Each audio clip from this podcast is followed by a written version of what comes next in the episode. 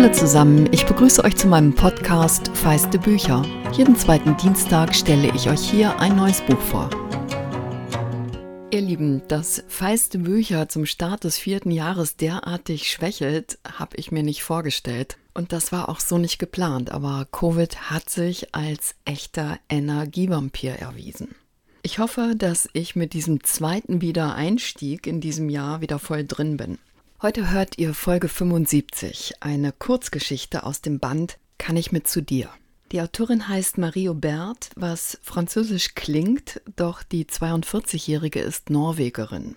Einige von euch haben vielleicht im vergangenen Jahr ihren Roman Erwachsene Menschen entdeckt. Die Stories dieser Sammlung waren 2016 ihr Debüt. Mich hat Aubert mit ihrem unglaublich zeitgemäßen Ton bestochen und ich hatte das Gefühl, man könnte diese neun Geschichten eins zu eins als Drehbuch für eine Miniserie mit wechselnden Charakteren nehmen. Mir hat auch sehr gefallen, wie gut sie sich in männliche Charaktere einfühlt. Und ich war in Versuchung, euch eine der Geschichten vorzulesen, die sie aus Männersicht erzählt. Aber dann schien es mir doch passender, eine weibliche Perspektive zu wählen. Ich lese euch Wahnsinnig tolle Frau vor, weil da wahnsinnig viel drin steckt.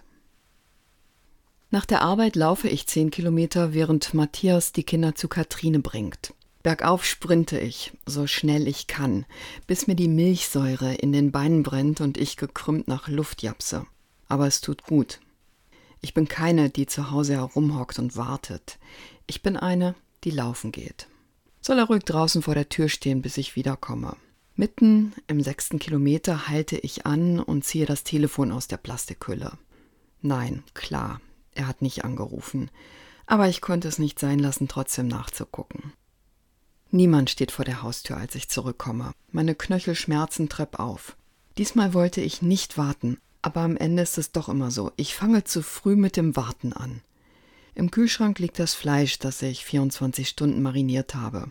Ich schäme mich, dass ich gern ein Kleid anziehen würde, schäme mich für das Essen, das ich eingekauft habe und dafür, dass ich morgen gerne im Café frühstücken und knutschen würde. Er wird mit mir Schluss machen. In der Dusche rasiere ich mir die Beine und die Vulva. Matthias sagt, ihm sei das egal, er gehöre einer Generation an, die Körperbehaarung gewöhnt sei. Aber ich glaube, eigentlich gefällt es ihm doch. Und ich will nicht sein, dass er schon einmal erlebt hat, sondern etwas Neues. Ich sehe, dass ich dünner geworden bin. Meine Klamotten passen mir nicht mehr richtig. Ich scheiße drauf, ob ich dünn bin. Ich scheiße drauf, ob ich dick bin. Alles, was ich will, ist Matthias. Ich wollte noch nie jemanden so sehr wie ihn.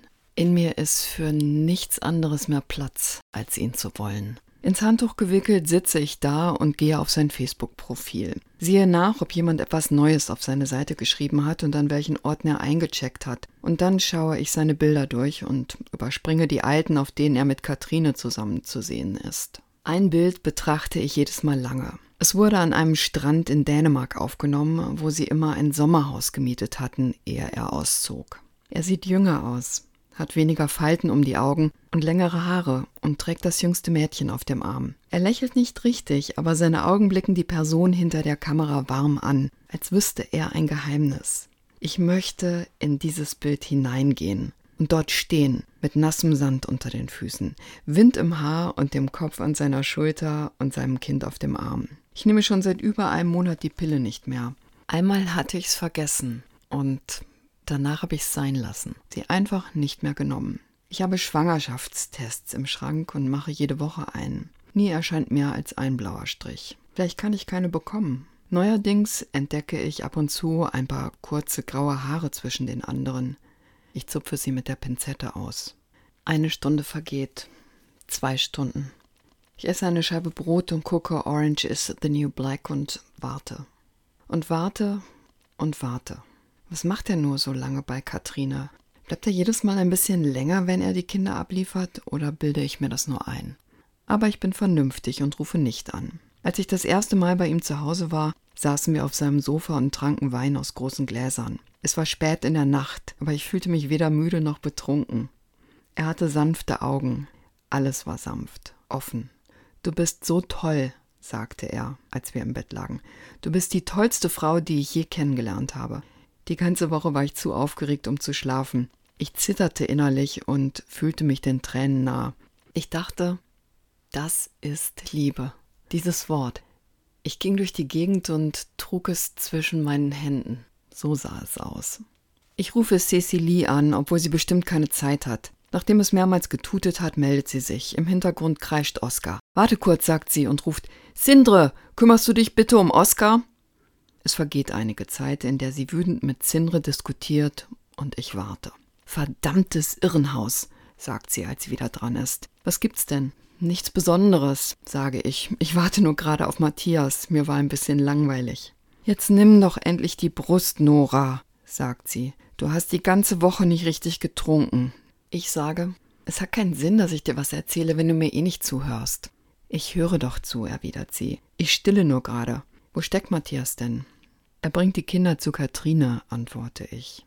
Ich habe mir angewöhnt, sie Katrine zu nennen, als würde ich sie kennen. Das kommt mir erwachsen vor, eingespielt. Er muss nur eben noch die Kinder zu Katrine bringen und ich bin die neue Freundin. Ist alles in Ordnung bei dir? fragt Cecily. Ich weiß nicht, antworte ich. Cecily hat am Wochenende keine Zeit mehr. Sie muss ihre Schwester treffen, deren Kinder im selben Alter sind wie ihre eigenen, oder mit Sindre zu Ikea fahren. Ich schicke SMS und schreibe ihr über den Messenger, aber sie antwortet nie. Es ist, als würde man sich selbst einen Ball zu werfen. Hätte ich Kinder, würde sie mir antworten. Versuch das Ganze entspannter zu sehen, sagt Cecilie. Warte mal kurz. So, jetzt musst du aber trinken. Was wollte ich eben sagen? Ich hab's vergessen. Du hast gesagt, ich soll versuchen, das Ganze entspannter zu sehen. Ich finde nur, du investierst so viel Energie in die Sache und er wirkt irgendwie nicht ganz so engagiert wie du. Wenn sie so etwas sagt, fühle ich mich wie ein verwöhntes Kind, das an ihr zerrt. Ich ziehe und zerre an all meinen Freundinnen, versuche, sie von Mann und Kind und Haus loszueisen. Aber gestern hat er noch gesagt, er liebt mich, sage ich. Es rutscht mir einfach so heraus. So kann das gehen. Schwupps, hat man etwas gesagt. Echt? sagt sie. Ist das wahr? Ja, erwidere ich so kichernd, als hätte er es wirklich gesagt, und irgendwie funktioniert es auch. Es macht mich ein bisschen glücklich, mir selbst zuzuhören. Aber das ist doch großartig, sagt sie lachend. Ich weiß, ich lache auch. Gegen sieben klingelt es. Ich lasse ihn rein und stehe in der Wohnungstür, während ich ihn die Stufen heraufkommen höre. Und beim Geräusch seiner Schritte werde ich innerlich ganz weit. Er darf mich nicht verlassen. Oh Mann, diese Treppen, sagt er und umarmt mich.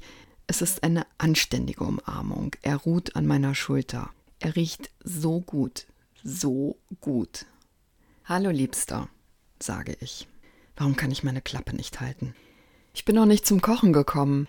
Ich muss ganz ungezwungen sein. Ich war grad laufen. Nicht schlimm, ich habe unterwegs was gegessen. Oh, mache ich. Ach, sorry, ich hoffe, du hattest nichts Großes geplant. Quatsch. Kein Problem, antworte ich und lache. Keine großen Pläne. Ich bin nicht schwierig, ich bin ein Mädchen für eine unkomplizierte Beziehung. Wir sitzen auf dem Sofa. Ich löffle Hüttenkäse direkt aus der Verpackung, er trinkt Bier. Ist irgendwas? frage ich. Er reibt sich das Gesicht. Ach, die Kinder sind nur gerade so anstrengend, sagt er. Sie verkraften es nicht, dass wir auseinandergezogen sind. Als ich sie bei Katrina abgeliefert habe, fing Jeppe an zu weinen. Ach, der Ärmste, sage ich und hoffe mütterlich zu klingen, wie eine die Kinder versteht. Über die unter der Trennung leidenden Kinder zu reden, ist schön. Es ist natürlich nicht leicht für sie, sage ich, wenn ich mit Cecily telefoniere. Es macht mich erwachsener, dass Kinder da sind, dass ich auch ein Erwachsenenproblem habe. Als wären wir schon lange zusammen, als wäre es etwas Ernstes. Manchmal fühlt es sich auch ernst an, wenn wir Sonntagmorgens bei ihm zu Hause aufwachen und er uns Frühstück macht und mich fragt, ob ich ein Ei möchte. Aber ich habe die ganze Zeit das Gefühl, sein Zeitlimit zu überschreiten. Er muss Katrine mit irgendeiner Waschmaschine helfen, er muss Skifahren, er muss die Kinder irgendwo hinbringen, obwohl es nicht seine Woche ist. Zwischen unseren Treffen taucht er ab, er meldet sich nicht, ruft nicht an, es vergehen Tage, manchmal auch eine ganze Woche. Cecilie und die anderen sagen, ich dürfe nicht vergessen, dass er Kinder hat und viel zu tun. Aber ich begreife es nicht. Ich begreife es nicht. Es strampelt ungeduldig und schmerzhaft in meiner Brust. Es ist, als wäre er in mich eingezogen und ich würde mit seinen Augen aus mir heraussehen, wie ein Ohrwurm, den man im Kopf hat, wenn man aufwacht und den ganzen Tag über bis zum Einschlafen. Ich lasse Sachen fallen, vergesse mitten in einer E-Mail, was ich schreiben wollte, verliere den Gesprächsfaden. Ich versuche mich mit anderen Dingen zu beschäftigen. Du musst dein eigenes Leben leben und dich auf dich selbst konzentrieren, sagt Cecilie. Und ich sage ja. Ja zu mehr Arbeit und Überstunden. Ich laufe und laufe, aber ich werde nicht ruhiger. Und abends gucke ich Netflix und HBO-Serien, bis ich ins Bett gehen muss, ohne mich an etwas davon zu erinnern. Und dann kann ich nicht einschlafen. Er nimmt mir den Hüttenkäse aus der Hand und stellt ihn auf den Tisch und legt sich auf mich und küsst mich. Ich bin so erleichtert. Es fließt wie Wärme durch meine Arme. Ich dachte schon, du küsst mich heute gar nicht mehr, sage ich. Warum kann ich meine Klappe nicht halten? Wir ziehen uns aus. Es geht zu schnell, aber es ist schön. Mit ihm ist es schöner als mit jedem anderen, weil er es ist.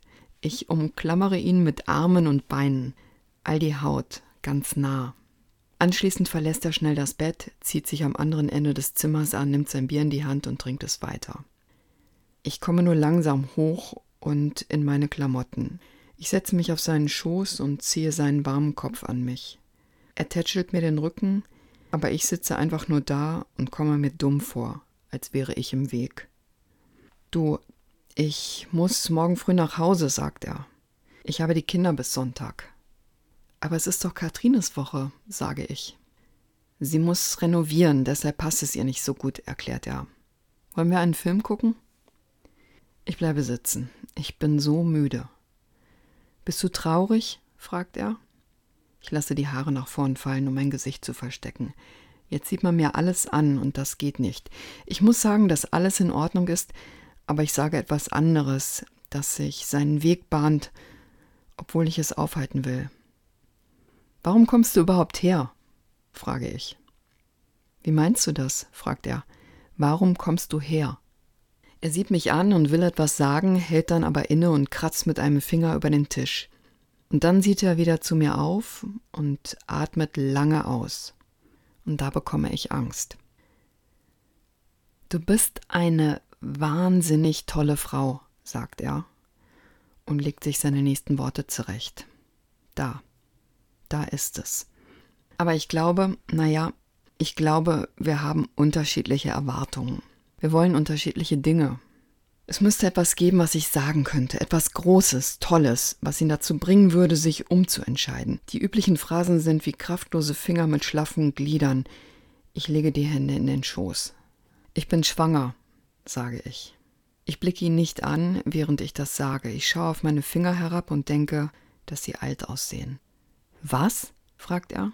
Ich darf nicht darüber nachdenken, sonst geht es nicht. Du machst Witze, sagt er. Nein, erwidere ich laut und beleidigt. Es fühlt sich nicht an, als würde ich lügen. Bald ist es zu spät, um zu sagen, dass es nicht ernst gemeint war. Noch kann ich es sagen. Er steht hastig auf und schlägt mit der Hand gegen die Wand. Da. Jetzt ist es zu spät. Verdammte Scheiße, sagt er Entschuldige, dass ich das so sage, aber es ist wirklich scheiße. Scheiße, scheiße. Ich sitze still da und bin müde. Ich lege die Hände auf meinen Bauch. Die Haut ist warm. Bist du ganz sicher? fragt er. Ja, antworte ich. Achte Woche.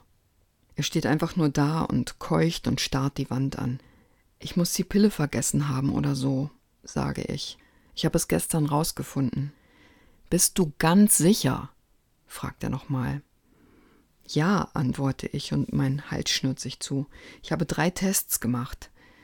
Aber in der achten Woche, dann ist es noch nicht zu spät. Doch, sage ich, ich will es so.